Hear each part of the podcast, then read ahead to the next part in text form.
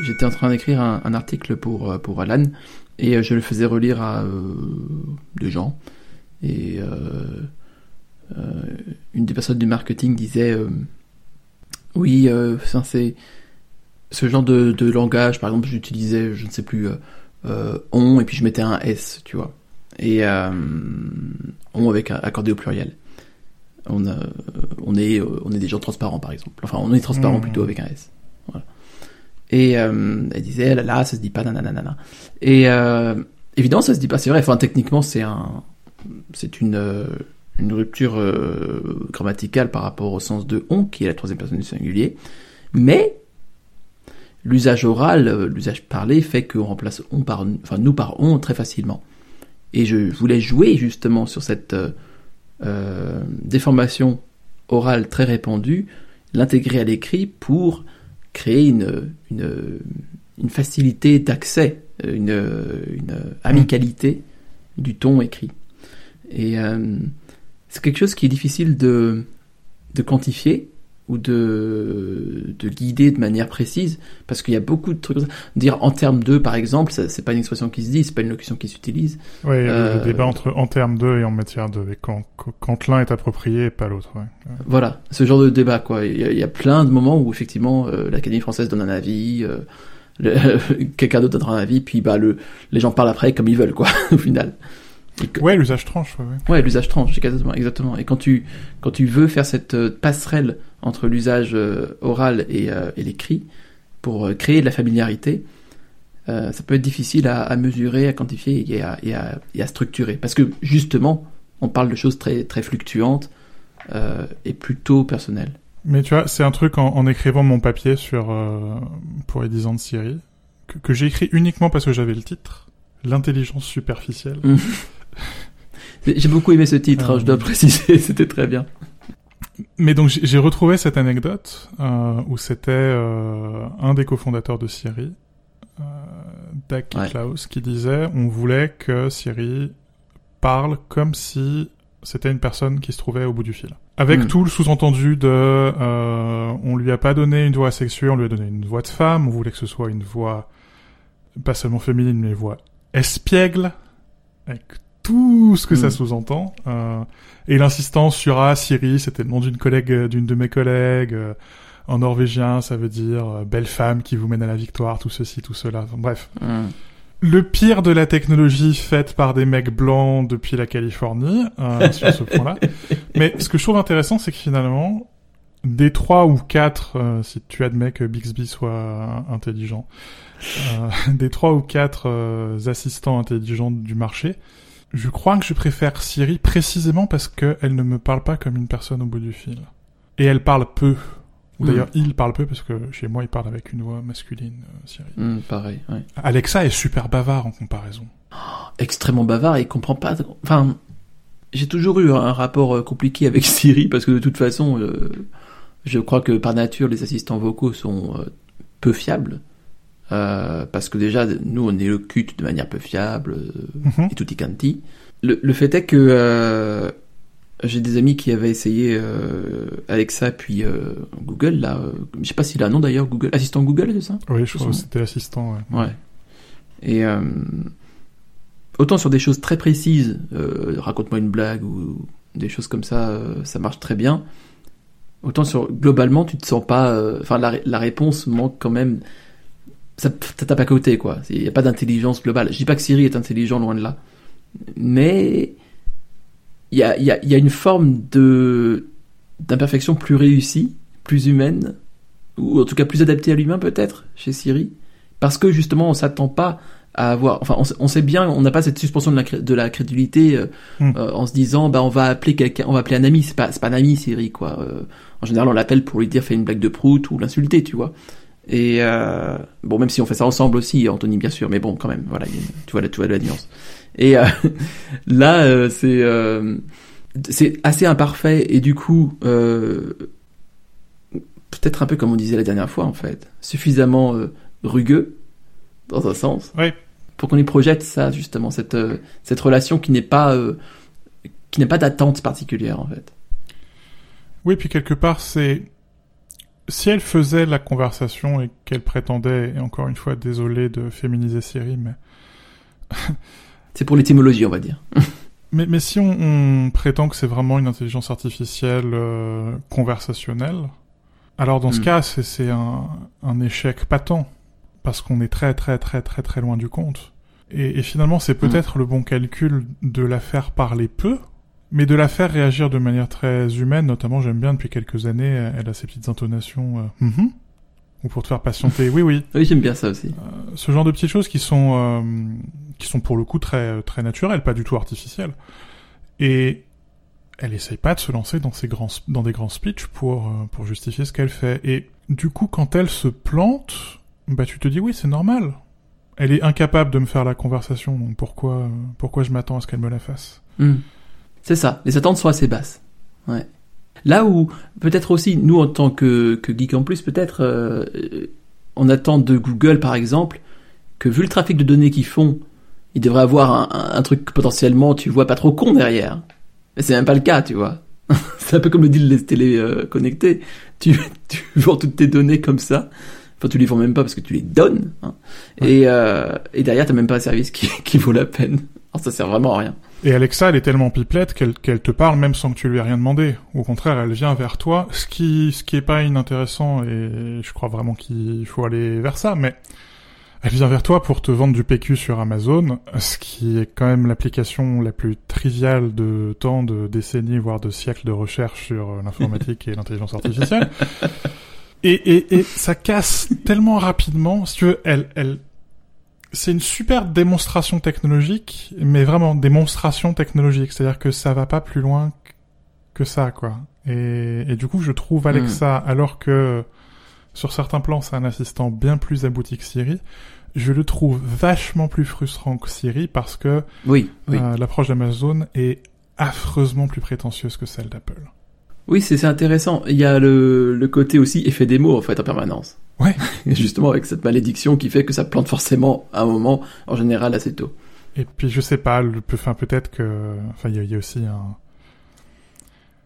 je, je, je, pratique plus Siri que les autres parce que je pratique Alexa et Google chez, chez les gens, alors que je pratique je, je pratique Siri chez moi. Mais le fait aussi d'avoir Siri euh, littéralement collé à la peau euh, avec l'Apple Watch et, euh, et, les AirPods, mm. euh, moi qui ai longtemps été réfractaire aux assistants vocaux, je me rends compte qu'en fait, dans la quasi-totalité des cas, je m'en sers sur la montre. Mm. Et c'est c'est puissant, c'est vraiment transformateur. C'est là où ça te montre comment l'informatique vestimentaire change ton rapport à l'autre. Je me suis pris une fois hein, à la boulangerie à, à, demander le pain en gardant les AirPods dans les oreilles. Mm. Je m'en suis rendu compte après. Je me suis, je me suis senti incroyablement gêné parce que c'est le genre de truc si quelqu'un me le fait, je, je trouve ça euh, affreusement insultant, quoi, euh, très mal élevé. oui. Mais il y avait un côté très naturel parce qu'il y a le mode transparence et, euh, et je l'avais sur les oreilles parce que je venais de parler à Siri. Mm. Parce que j'étais dans une conversation, euh, dans une conversation de message, soit avec toi, soit avec ta sœur. Et, euh, et, voilà, Siri me lisait les messages, répondait à Siri pour répondre aux messages, et ça semblait tellement évident. Il y a un côté, il y a plus d'interface, mm, mm. sauf qu'en fait, l'interface, elle est littéralement dans mes oreilles et que les gens la voient. Moi, je la vois pas, je la sens pas, je la conçois pas.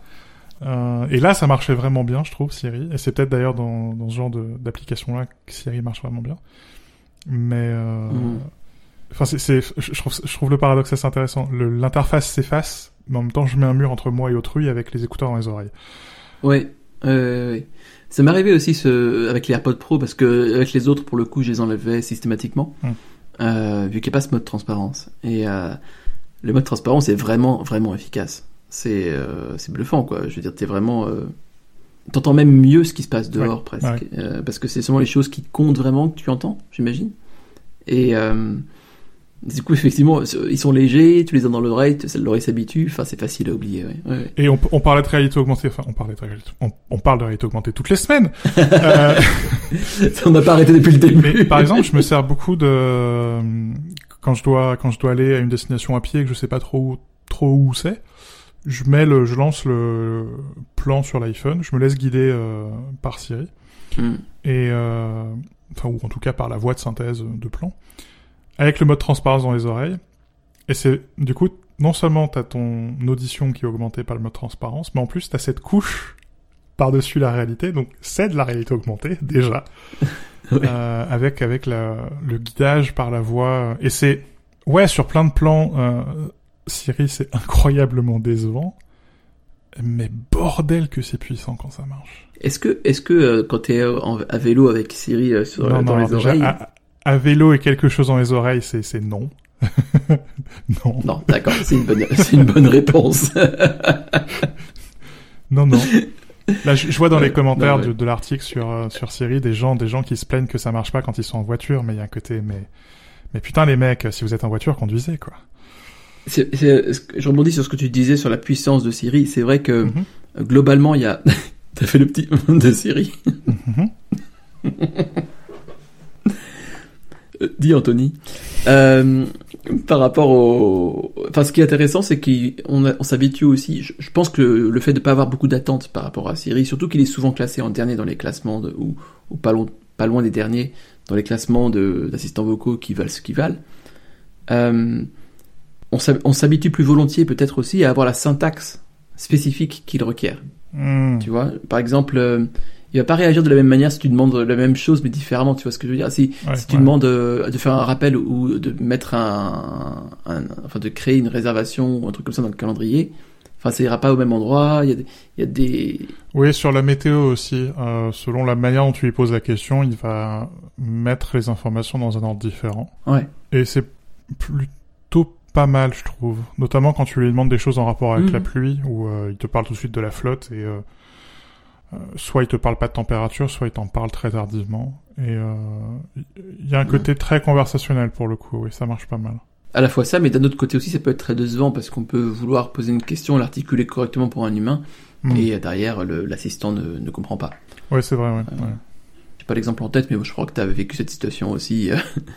Là, là, par exemple, c'est enfin, un truc de con, tu vois, c'est que on a euh, deux ampoules Philips Hue au plafonnier, euh, donc euh, une le plafonnier du salon et l'autre euh, celle de ma chambre, enfin de mon bureau. Et quand on lui dit plafond, même juste plafond studio par exemple, bah il, il va allumer les deux plafonds, quoi, tu vois. Oui, on a l'exemple au bureau où parfois, le... sans, sans vouloir remettre sur le tapis euh, le problème d'avoir connecté l'éclairage des toilettes de la rédaction, mais euh, quand le détecteur de mouvement marche pas et que tu as allumé les lumières euh, manuellement, bah, il faut les éteindre manuellement. Donc en général, je passe par Siri. Et si tu lui dis éteins la lumière des toilettes, alors que dans HomeKit c'est bien marqué toilette au pluriel, Siri va te demander est-ce que vous voulez dire de la toilette? Je me demande si renommer la pièce en des toilettes, tu vois, ajouter l'article le- l'article avant. Je me demande en vrai.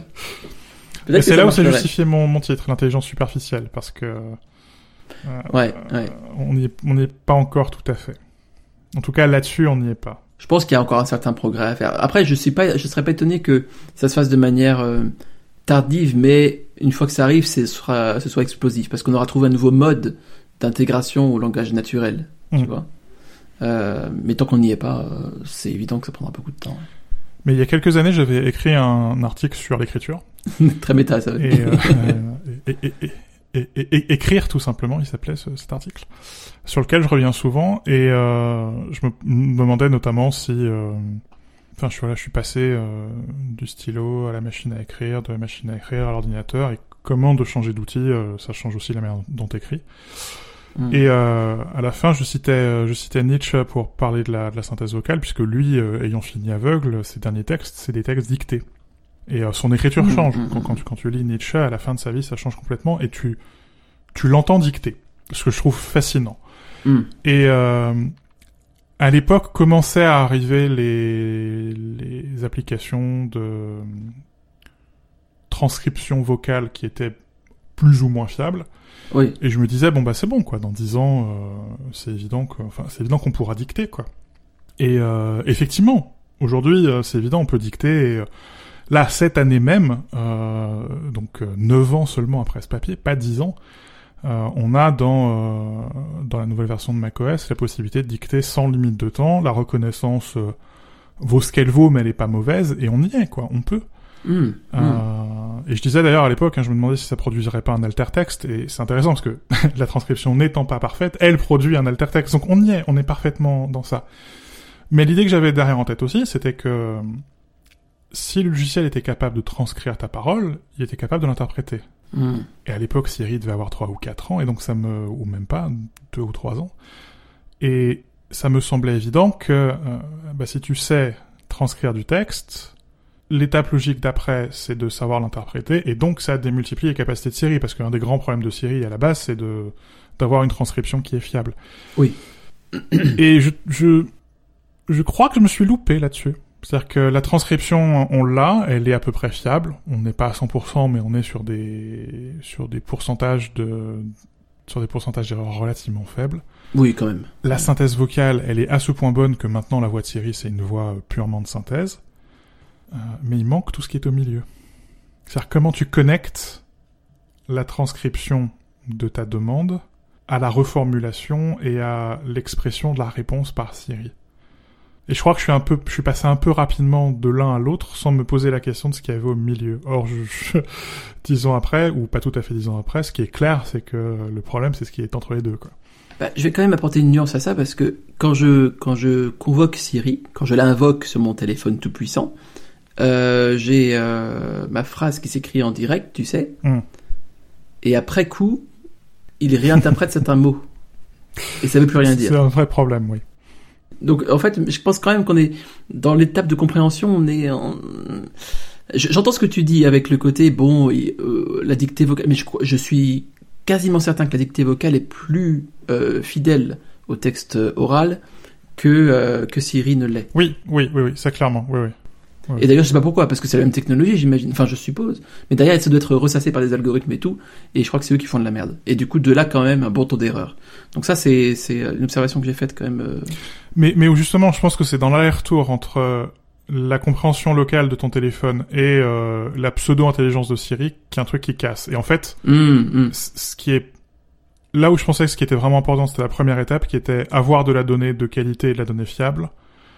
Euh, en fait, c'est- c'est c'est pas le point le plus important. hum. parce que cette donnée, on l'a aujourd'hui de manière relativement fiable, et le problème, c'est que une fois qu'elle est passée par ce qu'on appelle l'intelligence artificielle, euh, ça devient n'importe quoi. Et on le voit avec euh, l'image, hein, où euh, quand on a ces machines, euh, machines qui rêvent, ça, ça y est, les, les moutons, euh, les robots rêvent de moutons électriques. Ces images, elles veulent rien dire. Enfin, elles représentent rien. C'est, c'est, c'est, enfin, c'est du, c'est, c'est de la branlette d'informaticien, quoi, le, le, le daydreaming des, des algorithmes de, de ML.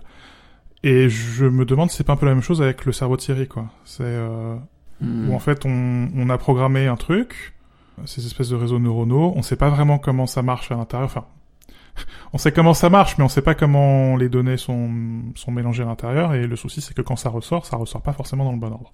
oui, c'est ça. Et je crois que parce que le champ de l'intelligence artificielle était euh, pas nouveau, mais en tout cas si peu médiatisé à l'époque, euh, j'ai un peu raté cet écart et j'ai un peu raté justement ce, bah, ce qui, qu'est-ce qui se passe dans le cerveau. Je pense que c'était difficile à prévoir quand même aussi. Euh, Aujourd'hui, on est au début euh, de ça, de ce, enfin, de tout ce qui est machine learning et tout. Enfin, en tout cas, ça, ça a des évolutions qu'on n'envisageait pas tout à fait de cette manière il y a dix ans. Mhm. Euh, à la fois en bien et en, et en décevant. hein, je veux dire, c'est dans les deux aspects. Et euh, d'ailleurs, euh, je fais une parenthèse sur le sur les, les, les générations ouais, d'images en intelligence artificielle. C'est toujours, j'ai toujours trouvé ça très glauque personnellement. C'est, euh, c'est effrayant, effrayant. Épouvantable, épouvantable. Euh, Passons. Mais euh, le, mais du coup, ouais, je pense que c'était quelque chose de difficile à envisager. euh, Et la manière dont ça, dont ça a bifurqué aujourd'hui, qui est différente euh, de ce qu'on voyait, euh, Ouais. euh, en tout cas dans, le, dans, le, dans la pensée il y a dix ans, fait que les conclusions seront différentes d'ici dix ans encore. Oui. Euh, je pense qu'on est sur une trajectoire un peu différente. ouais. Il y a, il y, a, il y a deux bifurcations. La première, c'est que l'intelligence artificielle est absolument pas artificielle. Oui, oui, bien sûr. Et qu'en fait, la quasi-totalité de ce qu'on appelle l'intelligence artificielle, c'est en fait des tâcherons qui sont payés à, à quelques centimes du clic. Et, et en fait, ce sont des intelligences très très humaines. Et en fait, Siri, c'est un, un vaste réseau d'exploitation de travailleurs du clic. Enfin, c'est un réseau d'oppression de travailleurs du clic, hein, exactement comme, comme Google Duplex. Là aussi, euh, j'ai largement écrit sur le sujet. Et la deuxième bifurcation, c'est que Siri, ça n'est plus un assistant vocal. Siri, c'est la marque de l'intelligence d'Apple. Hmm. Et si tu enlèves la voix de Siri, si tu regardes Siri comme euh, ce qui se passe sur ton téléphone, euh, je crois que Siri a très très largement dépassé sa promesse. Et où ça, ça marche au-delà de toutes les espérances. Mm. Avec des trucs très bêtes, hein, mais euh, le rappel d'anniversaire, euh, l'ordre des widgets dans une pile de widgets, la recommandation des listes de lecture dans musique, euh, les souvenirs dans photo, enfin tout ça, ça relève de Siri aujourd'hui. Et c'est... Euh, Oui. Enfin, d'abord, c'est des trucs qu'on n'avait absolument pas vus il y a dix ans. Et, euh, et, et ça va vachement plus loin que, ce que, la promesse de l'assistant vocal à l'époque. Et c'est pas mal pour le coup, parce que Ouais. autant le côté, c'est vrai qu'on est, on envisage Siri euh, d'abord par le par le, le Louis quoi. On pense que c'est euh, que c'est cette voix, mais non, c'est tout un système.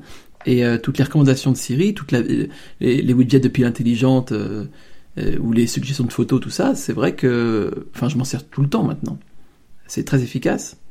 C'est c'est très bon à prévoir en fait.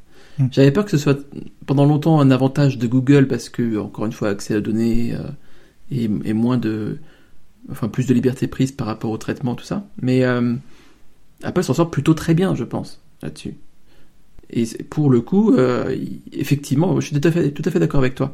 Ça, ça dépasse ce qu'on imaginait et c'est euh, et ça va beaucoup plus vite c'est à la fois plus, plus rapide et plus efficace ouais, ouais que- Oui, parce que bah, co- comme, comme toujours, c'est cumulatif. Et euh, il y a une digue qui a sauté chez Apple sur euh, l'exploitation des données personnelles. Ouais. Et, et j'ai envie de dire tant mieux. Euh, et, et donc c'est la progression exponentielle. Chaque année, euh, on a de Mm. plus en plus de nouveautés qui sont liées à ça et où c'est transformateur parce que qu- quand tu reviens sur un système, ça m'arrive de temps en temps de revenir sur un système qui a euh, même seulement 4 ou 5 ans, quoi. Et tu te rends compte du nombre de choses que tu fais sans y penser qui dépendent complètement de cette intelligence artificielle. Et tu fais, mais, mais, bordel. ouais.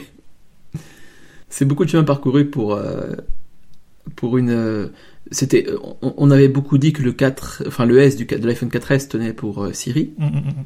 Et je me rappelle de la présentation, enfin du keynote, parce que bah, notamment Steve Jobs était absent euh, du. Ouais, un, un peu lugubre, ouais. ouais. un peu lugubre, ouais, un peu étrange. Euh, Forstal qui essaie de faire le show, tout ça, bon.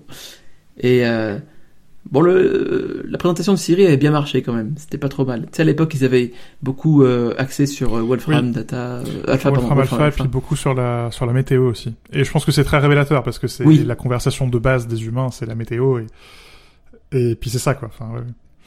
Et le beau temps, exactement. c'était une bonne idée, effectivement. C'était euh, c'était intelligent.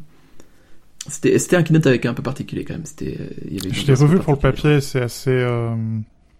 Alors évidemment, t'as, t'as le bénéfice de, de, enfin, tu, on, on sait ce qui s'est passé après, mais ce qui n'était pas le cas euh, le, le, le jour même. Mais euh, c'est vrai que tu sens l'ambiance pesante dans la salle, et c'est, un, un keynote vraiment particulier. ouais. Et enfin, c'est, intéressant. T'as, tu, au moment où Jobs meurt, t'as la, t'as la, la naissance d'un, d'un, chant complet, quoi. Et c'est euh, Enfin, c'est, assez étrange hein, comme, euh, comme parallèle, mais euh, oui, y a, y a, parfois il y a un peu de ça, quoi. Tu remarqueras que c'est une divinité, euh, Siri, une divinité très exigeante en sacrifice, hein, parce que il y a Jobs, il y a Forstal, il y a tous les créateurs de Siri initiaux qui sont partis aussi, quand même, faut pas oublier. Donc, au final, euh, elle demande des sacrifices. ouais, Ouais, si, tu veux filer la métaphore, un, un truc qui m'obsède un peu ces derniers temps, c'est le, le fait que de plus en plus les capacités logicielles sont gravées dans, dans le silicium, gravées dans le processeur. Hein Et euh, en écrivant ce papier, cette image m'est venue, mais il y a le corps de Siri et l'âme de Siri. Et euh, le, le corps de Siri, maintenant, il est gravé dans ton téléphone. Il est gravé dans le silicium. Mm. Tes datas, elles sont, euh, elles sont digérées en local. Tu vois, ton, ton iPhone, c'est les entrailles de Siri. Et puis il y a l'âme de Siri dans le nuage. Hmm. Euh, et c'est pareil, je, crois- je crois que c'est quelque chose qu'on a, enfin en tout cas que j'avais pas vu il y a 10 ans. Euh, mais parce qu'Apple parlait aussi beaucoup du processing local et voulait absolument pas toucher au nuage. Et cette articulation maintenant entre euh, tes données qui sont euh, ni tout à fait complètement locales, ni tout à fait complètement dans le nuage, mais la, les capacités primales, quoi, le, le cerveau reptilien de Siri, il est incarné dans le silicium des processeurs d'Apple. Hmm. Et la culture, Hmm. ce qui s'oppose à la nature, euh, c'est le nuage. Euh, c'est très très élevé et très euh, et, et c'est pas à ta portée, c'est pas quelque chose que tu peux toucher, alors que ton iPhone est- a une tangibilité pour, pour revenir sur ce mot-là. Et je, alors c'est c'est un peu, euh, enfin c'est un peu papa comme euh, comme métaphore, mais euh, mais je sais pas, il y a, hum, je, trouve aussi intéressant qu'il ait pris du volume, quelque part. Hmm. Il, est pris du corps un peu, hein. oui, une épaisseur. Ouais. Et d'autant plus que, enfin, il y a eu ce chemin euh, aller-retour en fait. À l'iPhone 4S, on parlait beaucoup effectivement de local, beaucoup ensuite dans les années qui suivi, qui ont suivi, pardon. Ensuite, c'était, enfin, très dans le nuage. Et là, on revient à des opérations locales avec iOS 15. Pour le meilleur d'ailleurs, je pense, parce que c'est quand même beaucoup plus ah, c'est infiniment plus rapide. Ah ouais. Et c'est c'est marrant parce que quelque part, enfin comme d'habitude, le, il y a un juste milieu, tu vois. Et, et finalement... In medio stat virtus. je sais pas qui dit ça. Je croyais que c'était Aristote, mais en fait, a priori, c'est pas Aristote. Merci à ton éducation classique. Donc, la, la, bonne approche, c'est ni d'être 100% local, ni d'être 100% dans le nuage. Euh, et on le voit d'ailleurs, hein, Google aussi refait du matériel. Et, euh, hmm. et oui, c'est, c'est, enfin pareil, c'est quelque chose qui était pas, qui était pas évident. Et j'ai évidemment revu la vidéo de 1987 sur sur le Knowledge Navigator et euh, ce besoin de donner à l'intelligence artificielle une apparence humaine, quoi. Qui, qui avait d'ailleurs été un débat. Hein, c'est fascinant quand tu lis les quand quand tu lis et le bouquin de Scully et euh, les communications internes à l'époque où euh, en interne ils étaient pas forcément très heureux que le marketing se dise euh, on va lui donner une apparence corporelle, quoi. Et hmm. aujourd'hui, d'ailleurs, aucun des assistants personnels n'a une représentation physique. Certains ont des noms, certains ont des voix, mais ils n'ont pas de de représentation physique. Mais oui, euh, je, pensais pas que. Enfin, c'était évidemment impossible de, de prédire tout ce que Siri allait devenir, mais je, pensais qu'on irait à la fois infiniment plus vite et infiniment plus lentement sur la partie vocale. Hmm. Infiniment plus vite dans le sens que je pensais qu'aujourd'hui on en serait beaucoup plus loin sur la capacité de compréhension hmm. euh, et infiniment plus lentement parce que je pensais que la l'ingestion de données et le traitement des données est un vrai problème compliqué d'informatique. Et le jump, ça a été le jump du, du ML et, euh, et des nouvelles techniques d'intelligence dite artificielle. Hmm. Et on est au final sur quelque chose de complètement différent. Très différent. Et pourtant, la flexion est pas énorme euh, du, du, schéma initial. Parce que la vision de l'assistant, euh, le Knowledge Navigator de. C'était quoi, de 97, c'est ça? 87, même. 87 Ouais. Ouais. ouais. bah, certains éléments de langage se retrouvent aujourd'hui, tu vois. Il y a quand même une, une certaine euh, identité de concept en, euh, sur la, la façon dont tu parles d'assistant, forcément, tu penses à certaines choses qui sont euh, universelles, je pense. Mais je sais pas trop à quel moment s'est produite l'inflexion, en fait. À quel moment on est, on a changé de vision sur ce qu'était l'assistance, ce que ça deviendrait. Est-ce que c'est pas juste une nécessité, en fait? Est-ce que c'est pas des tests avortés qui ont mené vers ça? Oui, puis je crois qu'il y a aussi un... Enfin, il y a de toute manière le changement fondamental de paradigme quand, quand on commence à manipuler euh, les nouvelles techniques d'intelligence artificielle euh, hmm. depuis euh, 5, 6, 7 ans, et où là, ça... Enfin, quand tu vois que soudainement, il y a toute une classe de problèmes très difficiles qui peuvent être résolus de manière certes très imparfaite, mais de manière beaucoup plus facile, euh, où il y a un côté... Euh, oui, oui garbage in, garbage out, quoi. C'est tu, tu, tu, lui donnes n'importe quoi et sort n'importe quoi, mais quelque part c'est beaucoup plus facile de le faire que de le faire de manière propre et, et le, faire de manière conventionnelle. Je, je, crois que c'est vraiment ça qui est, qui est transformateur. Hmm. Et aussi le, un, un, à mon avis, un, un, coup de, un coup de bluff marketing qui est de dire euh, Siri c'est pas seulement la voix, mais c'est aussi de manière générale l'intelligence et euh, et où du coup t'as l'impression qu'elle est plus intelligente qu'elle ne l'est parce que tous les défauts de l'interface vocale sont compensé par les grandes qualités de la proactivité euh, par ailleurs. Ouais. Le, seul truc qui me déçoit, c'est que quand tu regardes euh, la vidéo sur le Knowledge Navigator, qui est pour moi, enfin ça reste un programme, hein, euh, il y a une interaction dans le travail, une interaction complète entre l'humain et la machine, et où il n'y a pas de mode différent pour l'intelligence artificielle. C'est-à-dire, elle est là, elle est tout le temps présente à l'écran, et elle, elle, vient t'aider quand tu lui demandes de l'aide, et en, et elle a aussi un aspect proactif. Siri, même s'ils ont enlevé l'interface en forme de rideau, ça reste un mode séparé. C'est vrai. Et où il y a très très peu d'interactivité. C'est encore pire sur Mac où, euh, où Siri garde sa place dans une palette et où, et où sinon est complètement absent. Ah oui. Euh, mais il n'y a, a, pas de... Je pensais qu'on qu'il y aurait une plus grande infusion de Siri dans l'interface. Hum, hum, hum, que euh, bah ce serait euh, de la même manière qu'on a des raccourcis clavier, qu'on a le menu contextuel, ben on aurait on aurait Siri qui viendrait euh, pas comme Clippy mais pas loin. Tu vois?